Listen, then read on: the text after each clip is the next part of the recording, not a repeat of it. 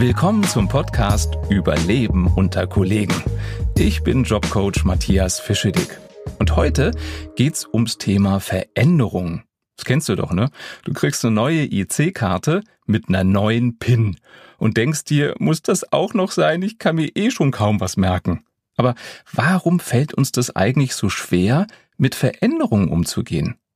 Und darum geht's heute. Ich werde aufklären, woher das kommt und gebe dir am Ende natürlich Tipps, wie du in Zukunft viel souveräner und gelassener mit Veränderungen im Job und natürlich auch im Privatleben umgehen kannst. Und ich verrate dir, warum Großonkel Waldemar aus der Steinzeit schuld daran ist, dass wir heute so genervt sind von Veränderungen. Gerade in der heutigen Zeit ist es so, dass sich ständig alles ändert. Ich habe eine neue Studie gefunden und die hat herausgefunden, dass in 83 Prozent, muss man sich mir vorstellen, 83 Prozent aller deutschen Unternehmen aktuell irgendeine Transformation im Gange ist. Da wird umstrukturiert, da wird neu gebaut, da werden die Geschäftsfelder verändert und so weiter. Also ständig ist irgendwas anders. Neue Strukturen, neue Teamzusammenstellung neue Ausrichtung, neue Projekte, neue Software. Und gerade in Zeiten der Digitalisierung geht das alles noch viel schneller. Und die Konkurrenz schläft ja auch nicht. Wenn die aufrüsten, dann muss dein Unternehmen auch aufrüsten und schon ist die nächste Veränderung angesagt. Und das Lustige ist, dass es manchmal so ganz kleine Veränderungen sind. Also auf den ersten Blick denkt mal als Außenstehender, ist doch nichts dabei. Aber die Betroffenen, die rasten förmlich aus. Mir begegnet das immer wieder als Coach, das Thema neue Sitzordnung. Und wenn eine neue Sitzordnung gemacht wird, dann rasten meistens die aus, die vorher am Fenster gesessen haben. Und die sollen auf einmal woanders sitzen und dann ist das das Top-Thema für die.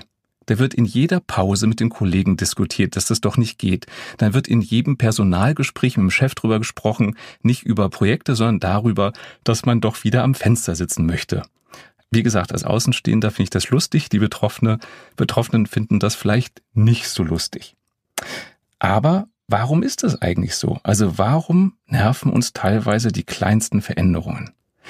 Und der Grund liegt zwischen unseren Ohren, nämlich im Gehirn. Und dazu muss man wissen, dass unser Gehirn sich seit der Steinzeit nicht wesentlich verändert hat.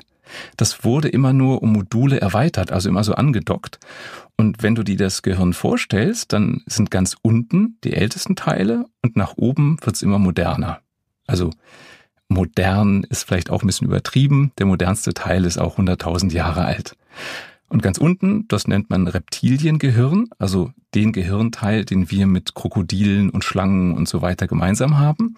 Und ganz oben, das Großhirn ist der modernste Teil da sitzt die Ratio, der Verstand. Also man könnte auch sagen, da sitzt der Mr. Spock in unserem Hirn. Ne? Mr. Spock macht ja aus, dass der keine Emotionen hat, dass der so rational ist. Und wir glauben das ja auch. Ne? Wir glauben, dass wir rational sind, dass wir immer den modernsten Teil unseres Gehirns benutzen. Ist aber nicht so.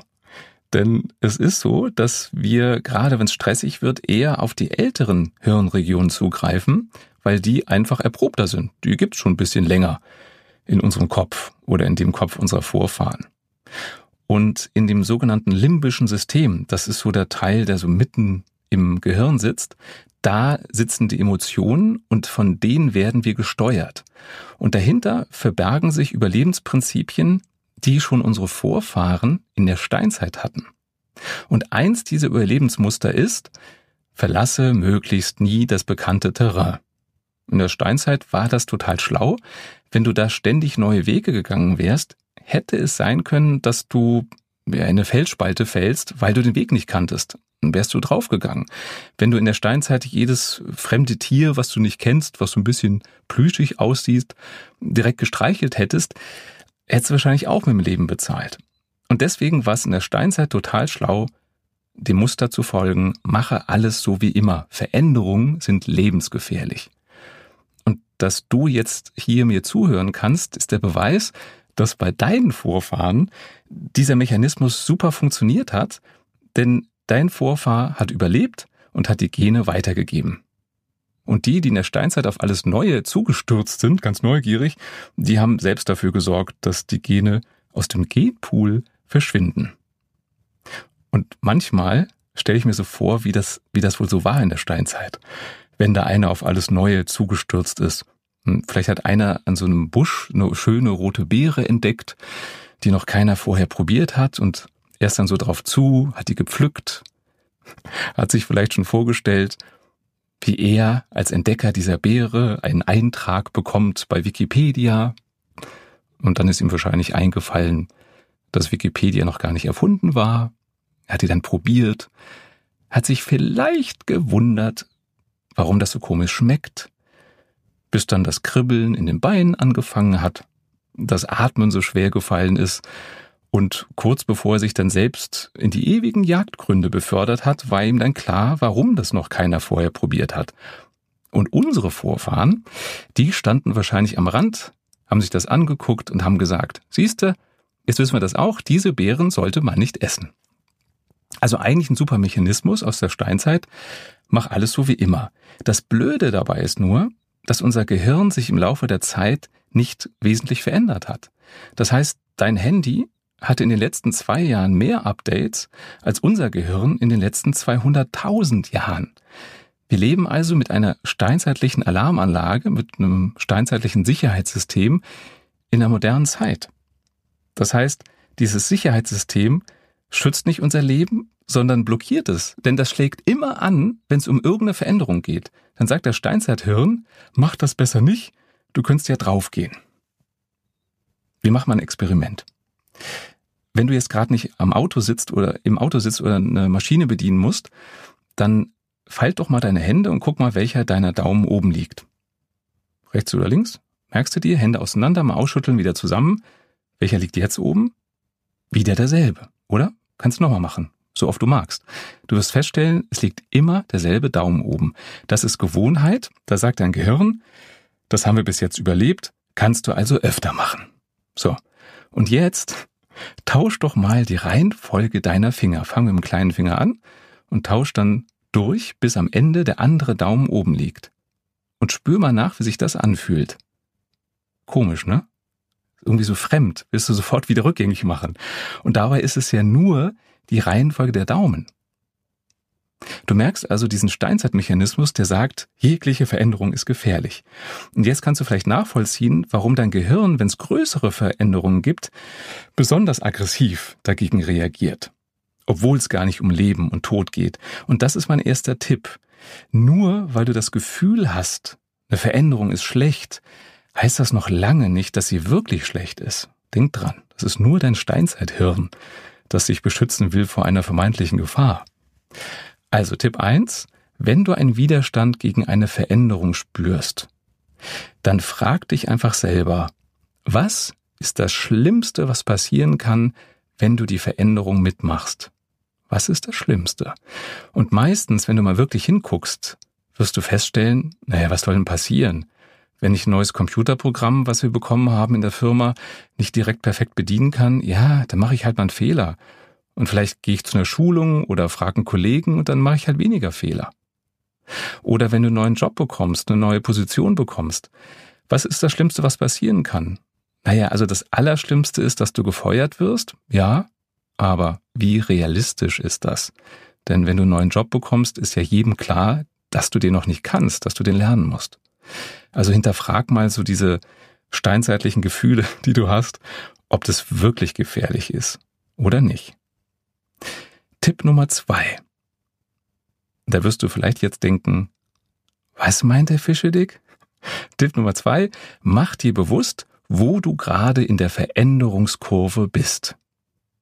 Welche Veränderungskurve? fragst du dich jetzt vielleicht. Das ist ein Modell von Elisabeth Kübler-Ross.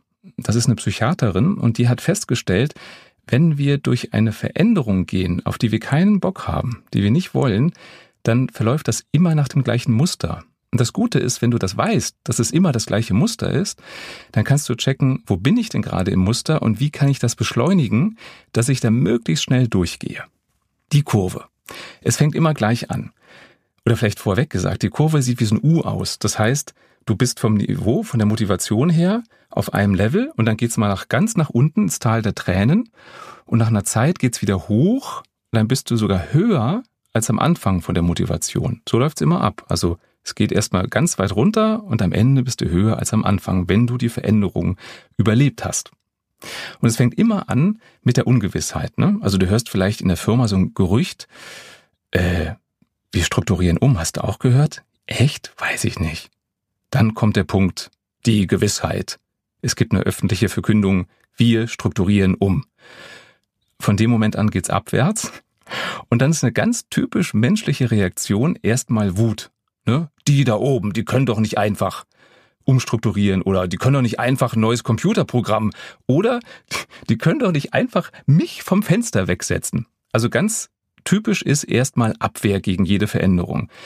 Wir versuchen wieder zurückzukommen zum alten Zustand. Wenn das nicht geht, ist unsere nächste Strategie Verhandlung. Kann ich nicht ein bisschen von dem Alten wiederhaben?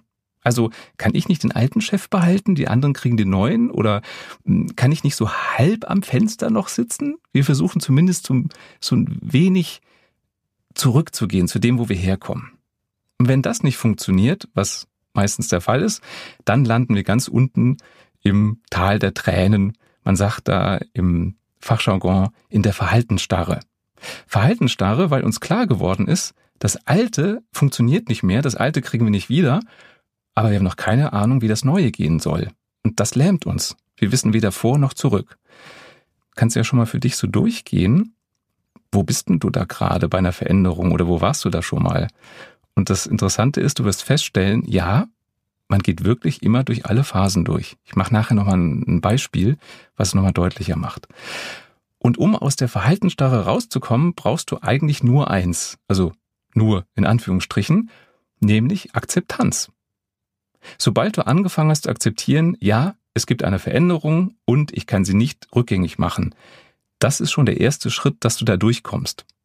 Denn sobald du es akzeptiert hast, dass die Veränderung da ist, hast du eine innere Bereitschaft zu lernen, das Neue zu lernen, rauszukriegen, wie du mit den neuen Zuständen, Umständen besser zurechtkommst. Und das wirklich Spannende ist, wenn du gelernt hast, und das Neue kannst, das Neue akzeptiert hast, damit umgehen kannst, wirst du was dazugelernt haben. Das heißt, aus jeder Veränderung gehst du stärker hervor, als du reingegangen bist. Und je mehr Veränderungen du im Leben durchlaufen hast, desto stärker bist du. Oder in anderen Worten, desto flexibler bist du. Also wenn du schon ganz viele Umstrukturierungen erlebt hast, dann sagst du, ja, her mit der nächsten. Ich habe schon so viele überlebt und habe so viel dazugelernt, ist doch kein Thema. Ich merke das ganz oft ähm, als Coach. Wenn ich Menschen bei mir habe, die im, ich sag mal so, im goldenen Käfig groß geworden sind, also die eine perfekte Kindheit hatten, wenn bei denen es eine Veränderung gibt im späteren Leben, dann werden die ganz schnell aus der Bahn geworfen, weil sie einfach keine Flexibilität haben, weil sie noch nicht lernen mussten, mit Veränderungen umzugehen. Und Menschen, die eine in Anführungsstrichen schwere Kindheit hatten, wo es mal ein bisschen holprig war, die können viel souveräner mit Veränderungen umgehen, weil sie gelernt haben, das zu tun, weil sie gelernt haben, ich habe schon so viele Veränderungen überlebt, ich habe schon so viele Dinge durchstanden, die auf den ersten Blick unbezwingbar ausgesehen haben. Und für diesen Veränderungen viel, viel, viel ähm, entspannter. Also, Tipp Nummer zwei ist, mach dir bewusst, wo du bei der Veränderungskurve bist. Und wenn du in der Wut bist, lass sie raus, versuch's nicht zu verdrängen. Und wenn du in der Verhandlungsphase bist, versuch's gar nicht erst. Du wirst es eh nicht rückgängig machen. Der wichtigste Schritt ist, egal wo du bist, auf der linken Seite, also bevor du im Tal bist, versuch so schnell wie möglich die Veränderung zu akzeptieren. Denn das ist der erste Schritt, damit es aufwärts geht. Und wenn du das getan hast, dann kannst du auch deine Kollegen mitziehen. Also wenn du akzeptiert hast, ja, die Veränderung ist da, dann kannst du auch deine Kollegen überzeugen. Solange du selber noch in der Wut bist, wird das ein bisschen schwieriger sein. Das Beispiel, was ich eben angesprochen habe, woran du siehst, dass wir immer bei einer Veränderung, die von außen initiiert wurde, durch diese Kurve gehen, ist, stell dir vor, du willst mit dem Zug fahren und du kommst auf das Gleis und siehst aus der Entfernung schon, da steht irgendwas Rotes auf dieser Anzeigetafel. Phase Ungewissheit. Du denkst, oh Gott, nicht, dass der Zug Verspätung hat. Du kommst näher und kannst lesen, was da steht. Gewissheit, der Zug fällt aus. Erste Reaktion, Wut. Scheiß Bahn. Was soll denn das schon wieder? Ändert sich nichts. Wenn du wütend bist, kommt der Zug auch nicht. Okay, dann nächste Phase, Verhandlung. Ach, ich bleibe ein bisschen stehen, vielleicht kommt ein Ersatzzug oder das ändert sich nochmal oder einer erklärt mir, was ich jetzt machen muss. Dann merkst du, es kommt keiner. Weder der Zug noch ein Mensch. Dann bist du in der Verhaltensstarre, weil du noch nie in der Situation warst. Was mache ich denn? Ich bin hier am Bahnsteig, ich will nach Hause oder zur Arbeit und ich weiß nicht, wie ich wegkomme. Und wenn du dann akzeptiert hast, ja, der Zug kommt nicht, dann kannst du lernen. Dann wirst du anfangen zu recherchieren. Fährt ein Bus vielleicht? Was kostet ein Taxi? Kann ich einen Mietwagen nehmen? Kann ich laufen? Gibt es vielleicht hier jemanden auf dem Bahnsteig, der abgeholt wird, bei dem ich mitfahren kann? Und das Interessante ist, da du das einmal durchlebt hast, wirst du nie wieder dieses Gefühl haben, was du beim ersten Mal hattest. Das heißt, das nächste Mal, wenn ein Zug an diesem Bahnsteig nicht kommt, wirst du total souverän sein, hast du ja schon erlebt. Du wirst wahrscheinlich die App öffnen, die du die beim ersten Mal runtergeladen hast, ähm, wo steht, wann ein Bus fährt, oder du wirst ähm, ein Taxi rufen, weil du genau weißt, dass es gar nicht so teuer ist. Also jede, man sagt fremdgesteuerte Veränderung, also die von außen kommt, hilft dir zu wachsen hilft dir, deine Komfortzone zu verlassen. Und ich denke, auch das hilft dir, mit Veränderungen umzugehen, sie eben als Wachstumsprozess zu sehen und nicht als unüberwindbares Hindernis. Also, mach dir bewusst, wo du bei der Veränderungskurve bist und versuche möglichst schnell zur Akzeptanz zu kommen. Tipp Nummer drei. Finde deinen Sinn in der Veränderung. Ich habe es falsch betont. Eigentlich ist es, finde deinen Sinn in der Veränderung. Das Interessante ist, wenn du eine Veränderung durchläufst, die du willst, dann gehst du nicht durch dieses Tal der Tränen, sondern da gehst du relativ gerade drauf zu, weil du willst es ja. Und oft versuchen Chefs ihren Sinn, also den, den Sinn, den sie in einer Veränderung sehen, dir zu erklären. Also wenn einem Chef zum Beispiel Status wichtig ist, dass die Firma gut dasteht, dann würde er dir sagen, ja, dass wir umstrukturieren und neue Produkte haben, ist super, weil wir dann draußen im Markt besser dastehen. Jetzt ist dir vielleicht Status total unwichtig, dir ist Sicherheit wichtiger und du denkst, ja, ist ja toll, Chef, dass du den Status so wichtig findest. Mir ist das Pumpe, ich finde das trotzdem stressig. Also wenn dir vielleicht Sicherheit wichtig ist, dann such doch mal in der Veränderung einen Aspekt, der deine Werte erfüllt, also in dem Beispiel Sicherheit.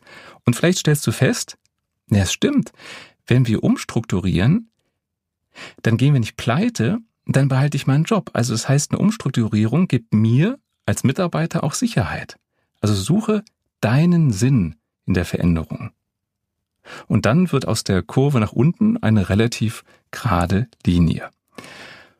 Und manche Unternehmen haben das zum Glück schon erkannt, dass es nicht reicht, von außen dem Mitarbeiter zu erklären, warum eine Veränderung jetzt wichtig und richtig ist, sondern die gründen sogenannte Brand Academies. Und das sind Institutionen, die nur dazu da sind, dass alle Mitarbeiter von allen Hierarchiestufen, also nicht nur die ganz oben, gemeinsam an dem Wandel des Unternehmens arbeiten. Also gemeinsam Wege finden, wie das Unternehmen sich umstrukturieren muss. Denn wenn du beteiligt bist, dann siehst du den Sinn oder kannst den Sinn oder die Veränderung sogar beeinflussen.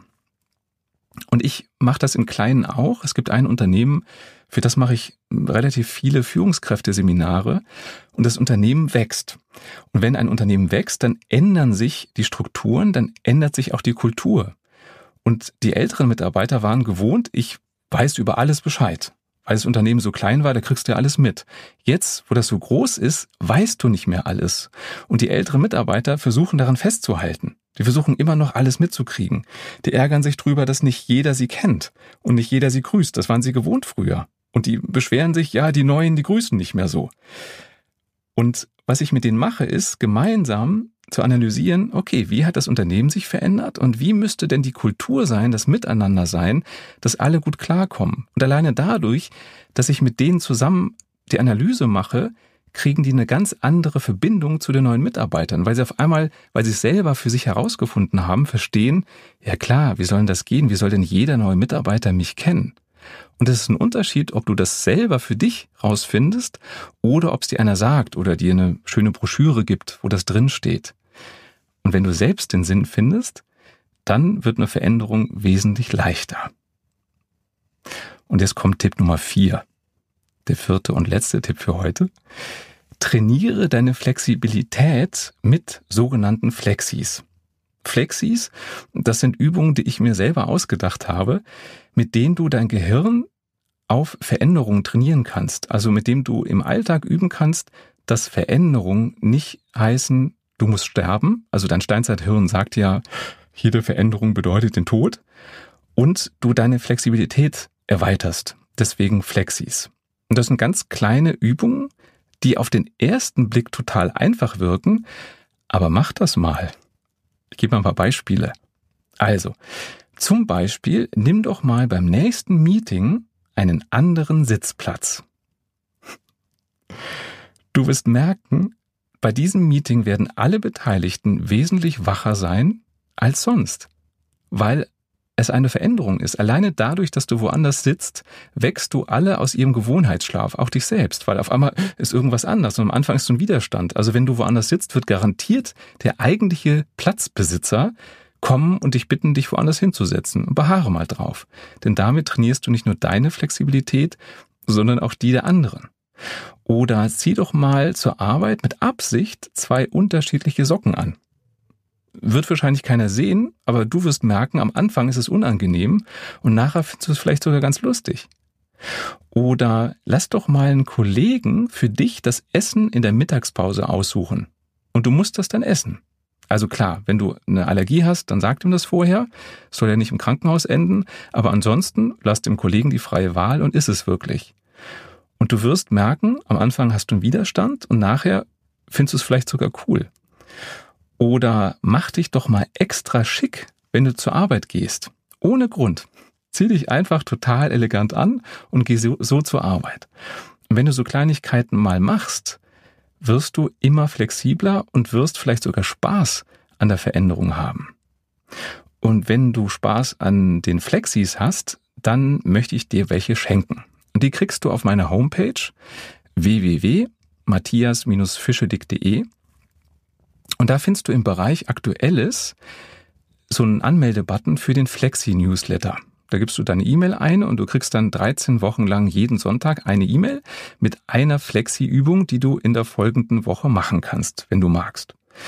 Und was mir ganz wichtig ist, mit dem Flexi-Newsletter will ich jetzt keine Adressen sammeln. Also ich bin nicht scharf drauf, deine E-Mail-Adresse zu bekommen, um dir Werbung zu schicken. Das ist wirklich ein Geschenk von mir an dich.